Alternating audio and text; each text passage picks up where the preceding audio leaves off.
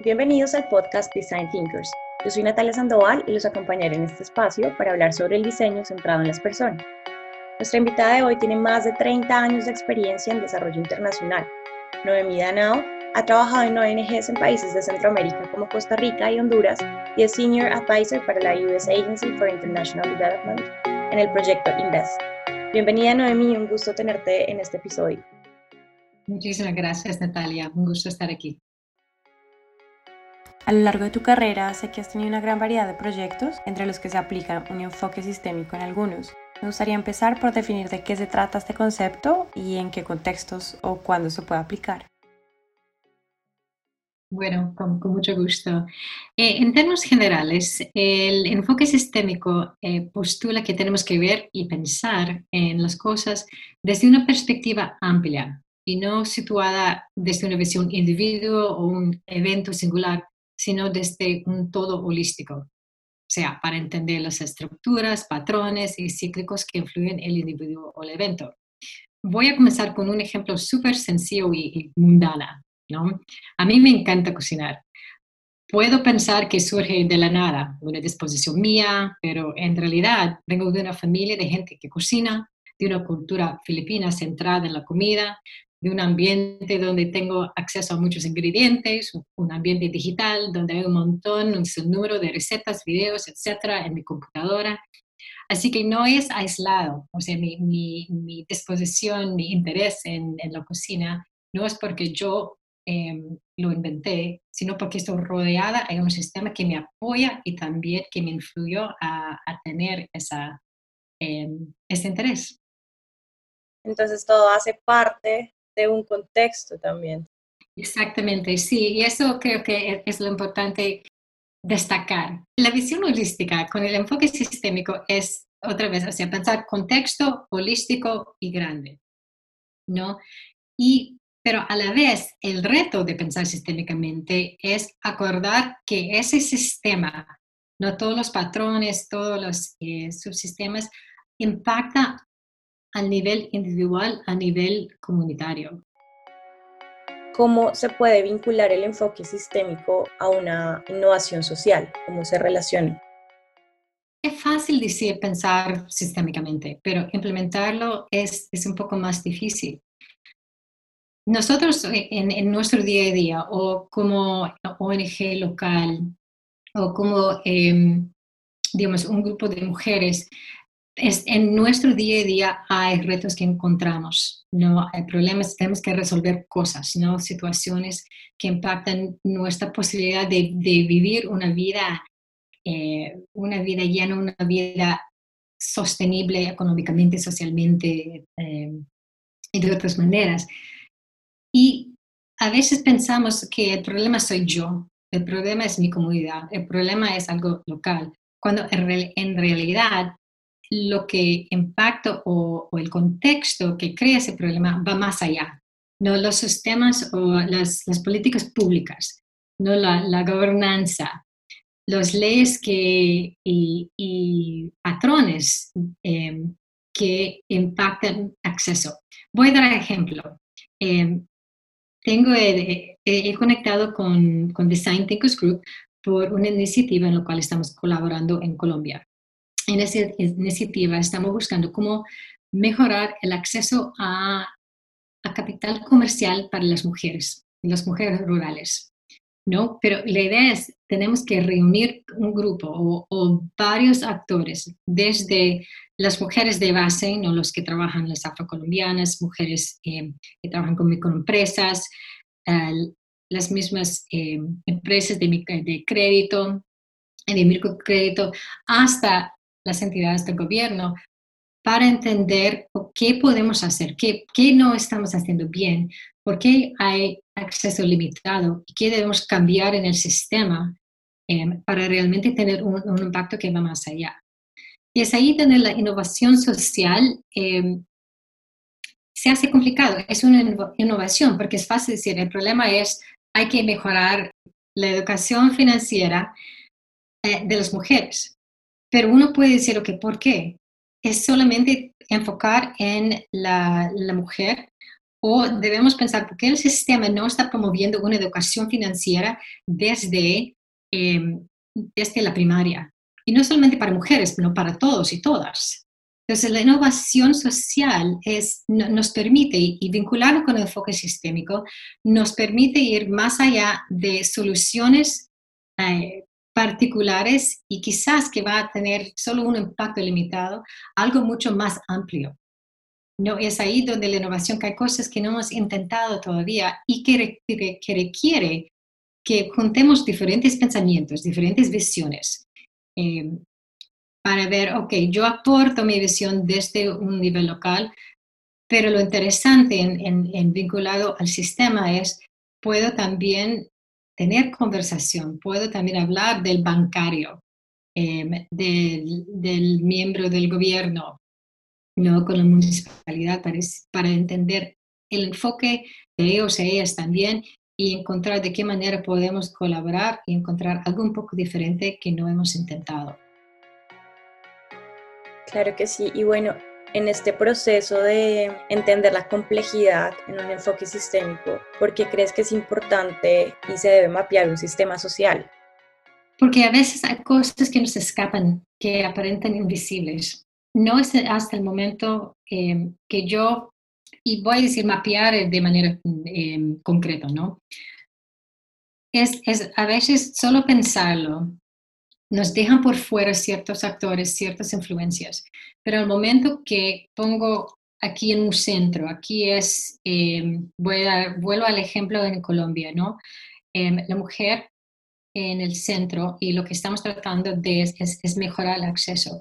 Ya podemos ir mapeando que la mujer está conectada a su comunidad, la comunidad está conectada con en ciertas organizaciones locales. las organizaciones locales ya conectan a una municipalidad, van a la región, quiénes son todos los sectores. O sea, ahí uno ya va viendo no solamente el planeta, sino también las estrellas y, los otros planetas que rodean. Y creo que por ahí es importante porque nos, nos da esos momentos de decir, ah, no pensé, no, o no lo había contemplado, o no sabía que X actor o, X eh, institución eh, tenía una influencia en mi día a día o en el, en el evento particular que estoy analizando o el problema que estoy analizando.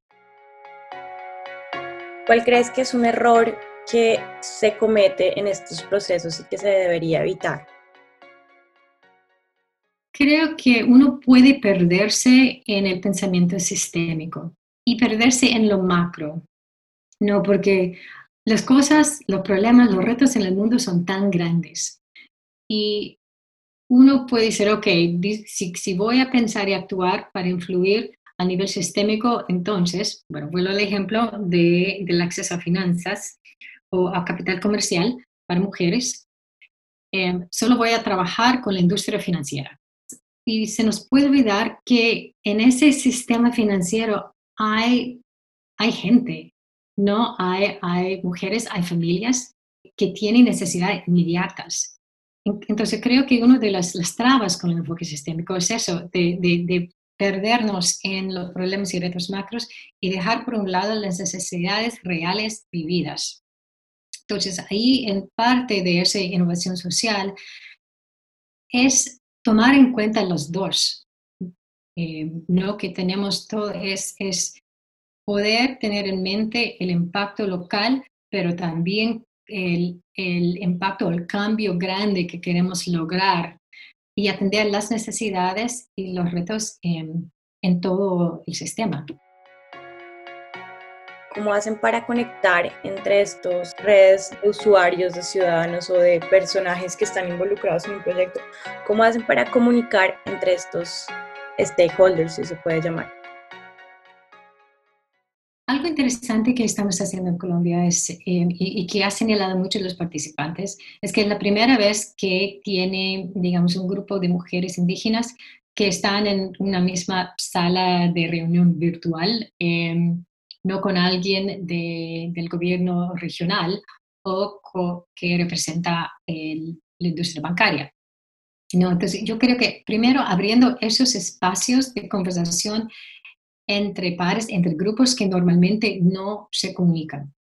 Parece, parece que no es tan novedoso, pero realmente no, no nos surgen esas oportunidades de muy a menudo. Entonces tenemos que hacerlo con intencionalidad. ¿no? Cuando estamos abordando o tratando de eh, encontrar soluciones a un problema social, bueno, en este caso social, pero económico también, ambiental, em, creo que hay que pensar en los actores que uno normalmente no se juntan, pero que también quizás no tienen eh, vínculo obvio a, la situación. ¿no? Si estamos hablando de, un tema de, eh, bueno, se había hablado de energía sostenible, ¿no? Y puede, un enfoque puede ser, que vamos a trabajar con los proveedores de energías alternativas, que sea solar, geotérmico, que sea. Pero si realmente queremos que tenga impacto, hay que pensar cómo vamos a vincular las, em, los grupos locales, comunitarios, los grupos de jóvenes, ¿no? porque son futuros usuarios de la energía, también son los que van a proteger o, eh, ya son la generación ¿no? que tienen que pensar en, en, su propio futuro y nosotros tenemos que cuidar ese futuro también. Eh, hay que pensar también en cómo, cuál es la economía alrededor de esos, un sistema o energético o un nuevo sistema de energía renovable en un sitio. Em, hay que pensar también en cuáles son las influencias culturales eh, que hay. Eh, los grupos etnias o étnicas em, que quizás son, que pueden ser stakeholders entonces, ahí es, tiene, que asegurar, cuando estamos con un enfoque sistémico, es asegurar, asegurar que hay representación, hay voz y hay agencia.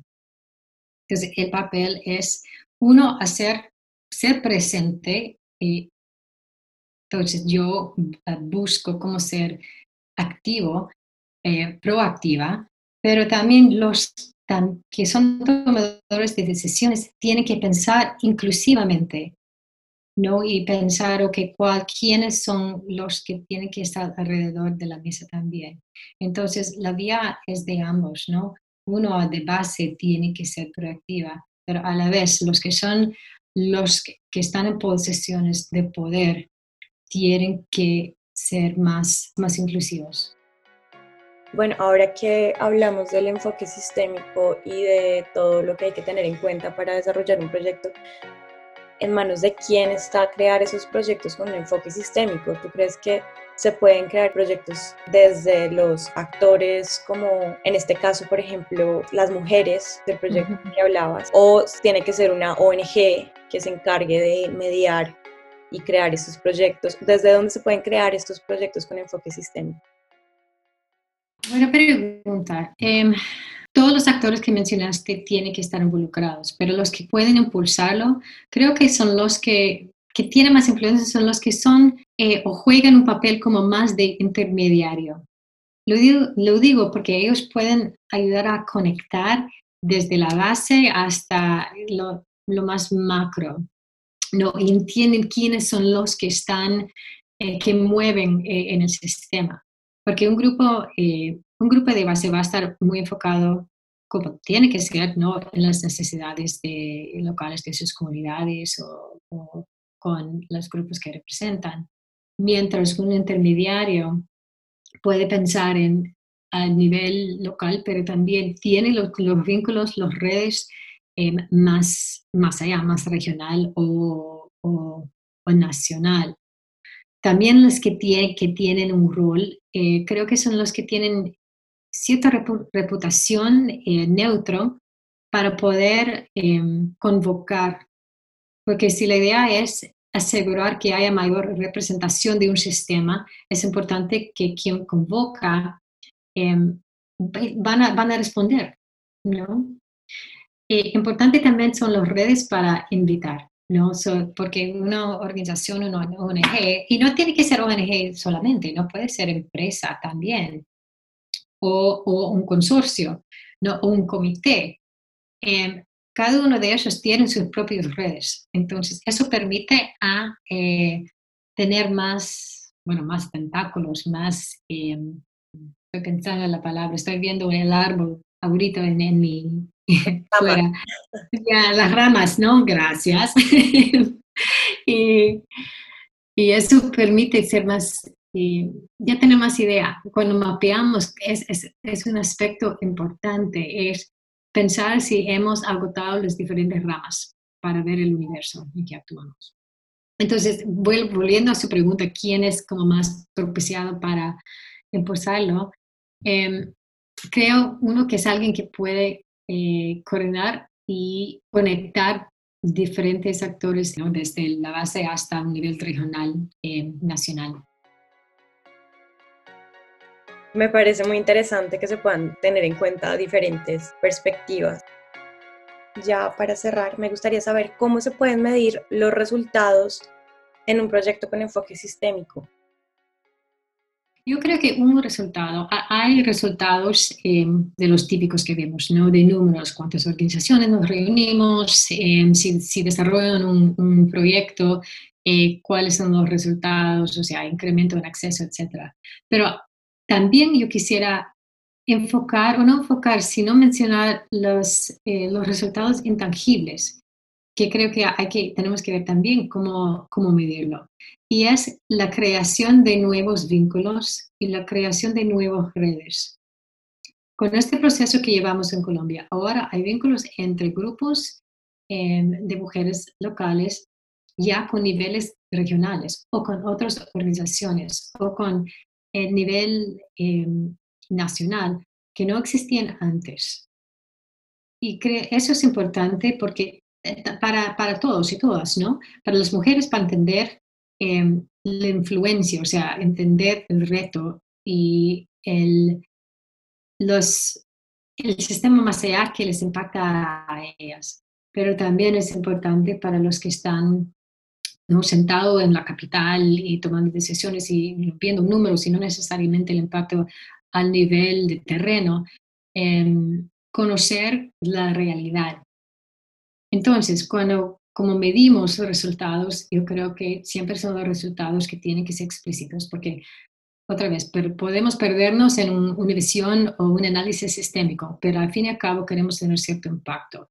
Entonces hay que buscar eh, las actividades que quizás nos da, que da paso hasta cambios. No un cambio, bueno, cuando estamos hablando del acceso a, capital comercial, eh, cambio en los procesos y procedimientos eh, con empresas o con, con, los bancos o, o, con las microfinanzas em, que limitan que mujeres aplican.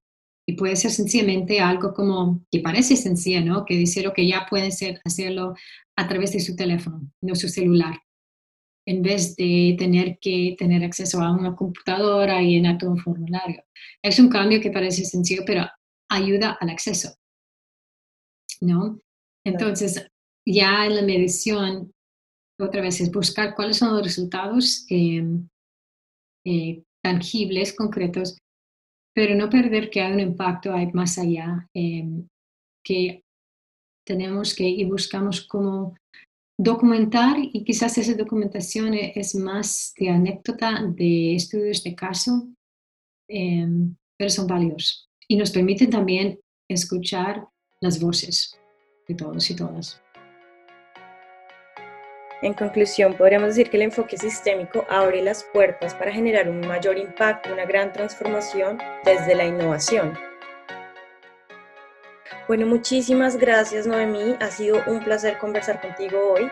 Muchas gracias por estar con nosotros y esperamos tenerte en una próxima ocasión. Gracias Natalia. Si quieren conocer más sobre este podcast, pueden escribirme a natalia.designthinkers.es. Nos vemos en un próximo episodio para seguir hablando sobre el diseño centrado en las personas.